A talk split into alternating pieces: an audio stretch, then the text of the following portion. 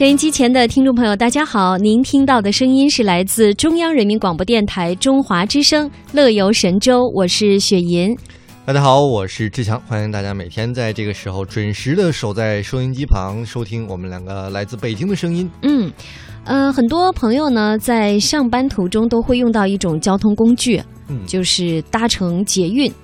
对，嗯呃，所以呢，很多的时间我们每天生活的其实是在捷运上，嗯，包括北京在内吧，可能台北也是。捷运上很多，包括我们同事，每天要花两个小时往返于工作地和家里。嗯，也很不容易啊。当然，如我觉得每天搭乘捷运也可以看到很多形形色色的乘客。最近呢，就有看一则报道说，日本的捷运貌似好像奇葩乘客比较多，比如说穿奇装异服啊，或者是各种各样奇怪的姿势，啊、还有的是戴上那个防毒面具进车厢的，嗯。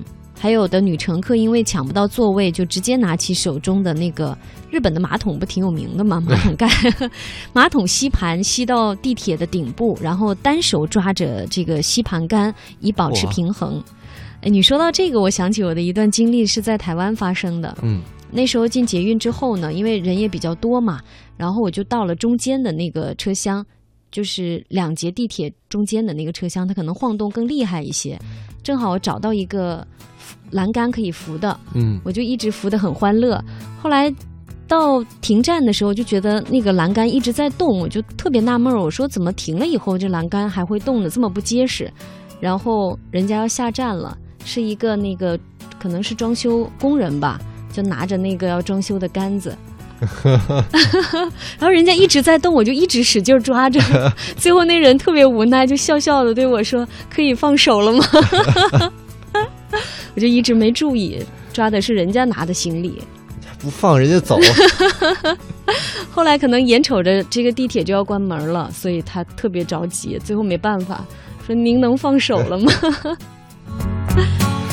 哎呦，我觉得这个哪儿都有非常有意思的？”嗯，乘客，对不，光是日本啊，嗯最近纽约也是出现了这样的一个行，这个是忍不了的事情，怎么呢？就是因为嗯纽约呢有很多的男士嗯，有一个被称为大爷式的一个占座，嗯就把两个腿叉得非常开。哎呀，就很很不文多明啊。这个对啊，同样的嗯乘客就忍不了了。然后纽约的警方就开展了一个嗯，逮捕行动，哦，就把这些人全都抓起来。嗯因为他这个腿分得太开呢，会霸占两个人的座位空间，让很多哦同样是在一个车厢里的乘客苦不堪言。对，特别是一些柔弱的女性又不敢说，嗯只好翘起一条腿那样回避。嗯所以我们还是建议大家，在这个地铁车厢当中呢，还是应该互相的礼让三分。嗯，而且我觉得，可能这种大爷式占座也不一定全是有意而为之的，因为有的人比较胖，对不对？嗯，那有的人胖啊可以忍啊，但是腿特别长的怎么办？那就你就问你怎么办？稍微委屈一下了。嗯，对，蜷缩一下是吧？个公共交通，嗯，那你就要为其他人考量，而不是嗯你一个人。而且你说到这个奇葩的占座的方式，还有一位日本的女学生，据说是带着自己大大小小十几只的泰迪熊来霸占整排座位的。她是想免费赠送吗？就谁坐到那个位置上，谁就能把他的泰迪熊拿走。这也就只有你能想出这么善良的答案了。哎呀，说了这么多，我觉得嗯我们今天互动话题有必要来一起来讨论，或者是谴责一下啊，嗯在地铁当中，你看到的那些不文明的占座方式，嗯，你对这些占座方式的一些看法。对，如果是你，你会怎样去制止他？你比如说刚才说到有大爷式占座，男生对不对？岔开双腿占座，那这时候女生的高跟鞋，我觉得就特别管用。原来你暗黑起来也是这么黑啊！来 到我们的这个互动平台上，再来看一下今天我们的听友又跟我们的互动话题有哪些交流。我们今天的互动话题再说一下，嗯是大家说一说你见到的地铁上那些不文明的啊啊占座行为，你有什么嗯看法？嗯。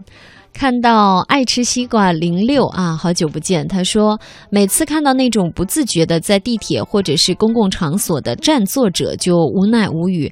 呃，您让他让一让，腾多点空间给大家，他都不乐意，素质太 low 了。太 low 了。嗯，其实我觉得这时候可以呃设身处地想想，如果你的亲戚朋友或者家人在地铁上也碰到像你这样的人，那他们多么的苦恼，对吧？对，嗯呃，同样呢，我们的爱吃西瓜零六呢也是发了一张刚才我们说的嗯。这个大爷式占座，感觉跟跳芭蕾似的呢，然后看到嘉靖就发了一个，也是一张图片。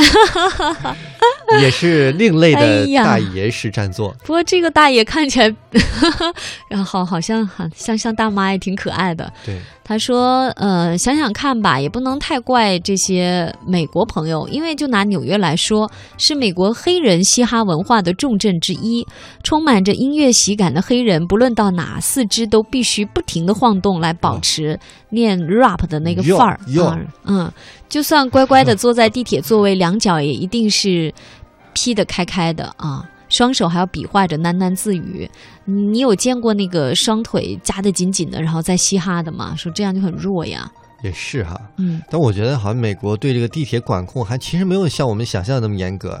包括我有驴友驴友啊，嗯，去这个美国说还会有醉汉在地铁上一边喝酒一边耍一点小酒疯。哦，我觉得管得比较严的是东南亚的一些国家，嗯，比如说新加坡，嗯它已经严到你在地铁里是不准吃。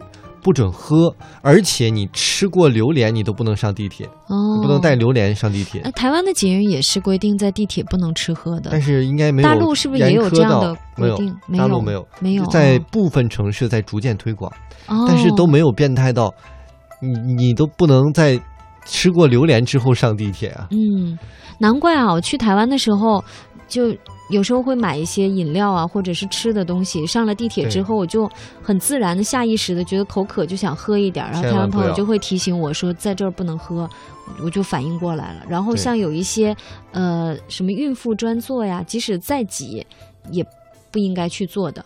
就是你即使再没座位，那个座位一定是要空着，可能会有孕妇上车，要给他们去坐。对，嗯所以我们都要向好的学，对不对？嗯，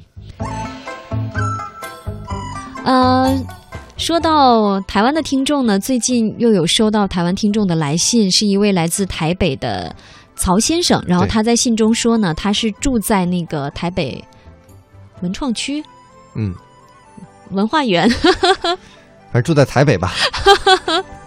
不是因为那地方我挺熟悉的，有一次跟朋友约见嘛，朋友在那被我放鸽子放了挺长时间。然后要感谢曹先生的来信，他有在信中提到，希望可以有主持人的照片。这个没关系啊，我们有那个明信片，对不对？嗯，我们再为了你单独加印一版，等印出来之后呢，就给您送上。呃，除了这位来自台北的曹先生，还有一位听众呢，也是我们的老听众了，是来自福建的庄先生，庄明任先生。庄先生特别贴心，每次都寄钱，然后这次。这次好像没有指名道姓让我给大家买些什么东西，哎那那我可以先买杯自己吃的吗？不可以，不可以，对，因为我们有规定啊，嗯。领导不让收钱呀、嗯，怎么办？我觉得可以，下次有机会 我们我都攒起来了，嗯。呃，咱们你可以请我们吃好吃的嘛，嗯，对，换做你来福建的听友，我们在台北相见，对不对？也可以找到台北的曹先生。对。而且呢，曹先生有说到啊，说呃，因为年龄的关系吧，不是像我们的一些年轻的朋友嘉靖呐、还有岛主啊，还有广播传情这样，就是经常能在论坛上和我们互动。但是嗯每期节目他都有收听，尤其是在重播时段。所以在这里呢，也要借着电波感谢更多这样潜水的朋友。那不潜水的更感更感动，还要给几个赞。对，无以为报了，只有说来北京吃小吃吧。下次来北京，嗯请大家吃小吃。